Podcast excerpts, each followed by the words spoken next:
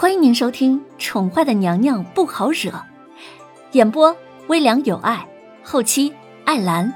欢迎您订阅收听。第一百四十九集。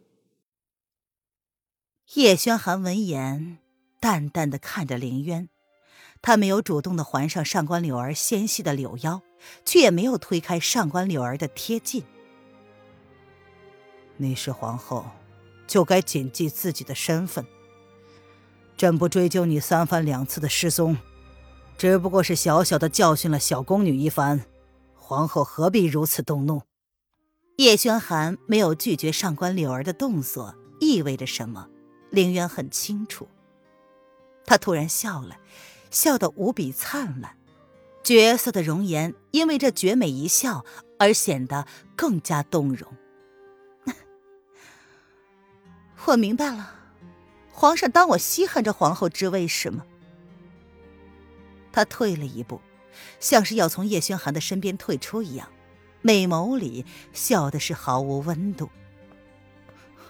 皇后娘娘，您还是先回宫吧，瑶儿姑娘不会有事儿的。从头到尾将这一切都看在眼里的叶安，看到这一对昔日甜蜜的爱人。闹到如今这般地步，不由得在心里叹了口气。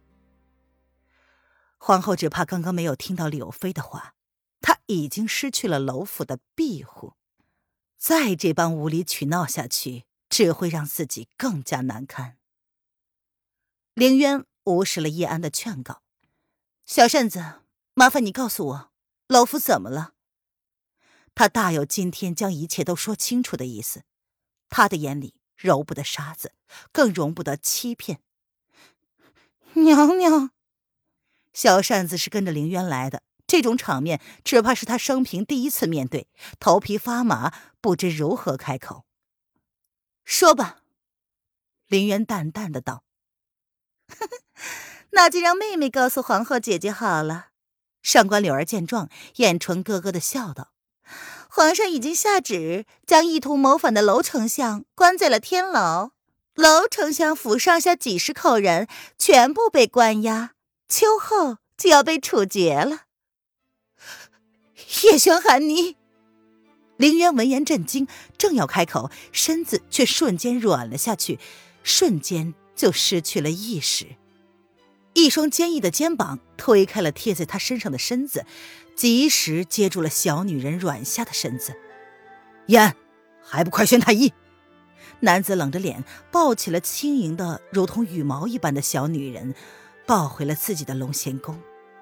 是皇上。燕安见状，连忙点头，吩咐宫女将一直候在外头的德太医唤了进来。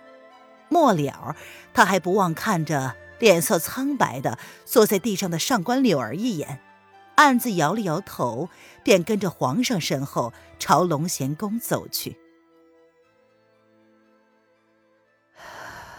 怎么样，太医？德太医本是候在外头替皇上疗伤的，没想到却被皇上下旨为皇后看病。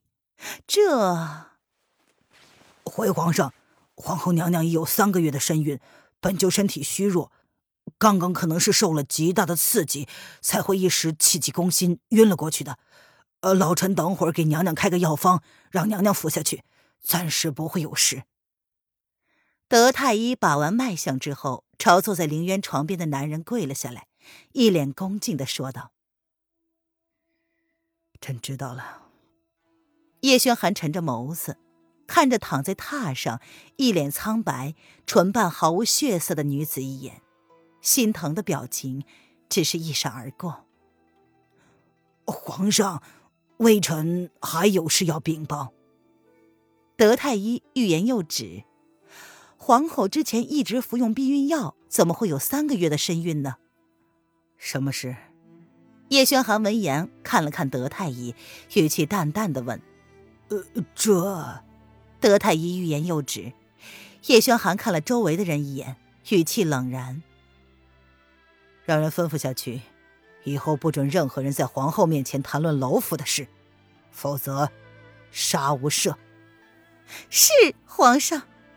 宫女太监们全部跪下听旨，特别是小扇子，看见皇上对皇后的样子，怕是万分的不解。全都下去吧。叶轩寒的俊脸上泛着疲倦，遣退了所有人，徒留叶安跟德太医两个人。说吧，什么事？待所有人都退下之后，叶轩寒才冷冷的看着德太医。皇上，微臣记得皇后娘娘两个月前还让弦月姑娘跟老臣要了避孕的配方，这……德太医没有把话讲全，但其中的意思却是十分的明显。原来是这事儿，朕早就知道了。还有什么要说的吗？叶轩寒闻言了然，他冷冷的问道：“没有了。”德太医见皇上没有异议，便不敢多言。那便退下吧。微臣告退。德太医朝着叶轩寒跪下行礼。得到叶轩寒的允许之后，才颤颤的起身退了出去。叶安，待会儿将皇后送回凤栖宫，吩咐宫人好好的伺候着，不得再出任何闪失。叶轩寒伸手轻轻的抚着小女人苍白的容颜，眸中闪过了眷恋。是主子。易安低下了头。没有再看向床榻上的两个人，不懂主子为何要这样。皇后娘娘的性子如此烈，现在知道了主子将娄丞相关起来，醒来之后定然不会罢休的，何必要互相伤害呢？退下吧。男人的视线不离女子的容颜，就这样看着她，仿佛一辈子都不会厌倦一般。胸口上的疼痛提醒着这个女人的决绝。看到他跟别人的女人在一起，竟也能笑得那么淡然，好似早就已经有了准备似的。他这高傲的小野猫，即使是受了伤害，也是那么的倔强，连示弱都不肯留。是主子。叶安叹了口气，悄然退下。将这空间留给两个有情人，希望上天不要再耍弄这一对鸳鸯。林渊醒来的时候，发现自己回到了凤栖宫，而那个男人却不见了踪影。来人！林渊感觉自己头沉沉的，头重脚轻，一点力气都没有。娘娘。小扇子听到了声音，便推门进来，手上端着一碗安胎药。我怎么了？林渊抚着额头，冷冷的问道。他记得自己大闹御书房，却听到有人说楼府被那个男人给抄了，全部关押到秋后处决。那个男人竟然对楼府下手，哼！怪不得他知道自己失踪都不找他，怪不得他对瑶儿用刑。回娘娘，您一时气急攻心，晕倒在了御书房。小扇子将手中的药吹了吹，他说：“娘娘，这是太医开的药方，您趁热喝了吧，喝完就好了。”我是怎么回来的？林渊冷冷的看着眼前令人作呕的黑色药体，他问道。小扇子垂下了眸子，小心翼翼的说：“是。”是皇上派人送回来的。扶我起来。林渊闻言冷冷的一笑，他穿上鞋子。娘娘，您这是要去哪儿啊？小扇子闻言愣了，却下意识的扶住了林渊的身子。开玩笑，娘娘的身上可是怀着龙种的。林渊勾唇，咬牙切齿的说：“去找那个男人。”娘娘，您刚刚醒过来，要以自己身子为重，怎么能如此莽撞呢？这样子去也改变不了什么呀。小扇子闻言，一手拿着汤药，一手扶着凌渊，示意他先坐下来。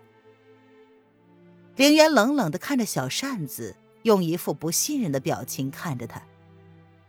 娄丞相做了什么事？那个男人，为何要抄了娄相府上下几十口人？全世界的人都知道了这件事，可却没有一个人愿意告诉他真相。小扇子看着皇后娘娘不信任的眼神，苦苦的一笑：“娘娘，丞相大人私通敌国，想要在皇上御驾亲征的时候意图谋反，被皇上处决了。”他真的以为皇后娘娘事先是知道这件事的，才会那么冲动。他也是到了现场才知道，娘娘原来不知道。面对这样的场面，他却说不出口了。他知道。这话说出来有多么的残忍！扯淡！娄老爷绝对不可能是这样的人。凌渊不信，他绝对的不信，绝对是有人陷害娄老爷，绝对不可能是那种人。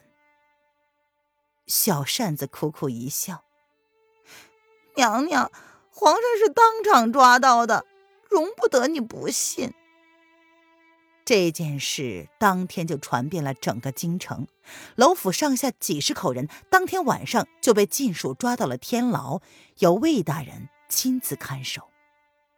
这事儿已经是不容人争辩的事实了。皇后娘娘失踪半个月，皇上没有追究，已经是对她极大的恩宠。况且，娘娘现在还有了身孕。听众朋友，本集播讲完毕，请订阅专辑，下集精彩继续哦。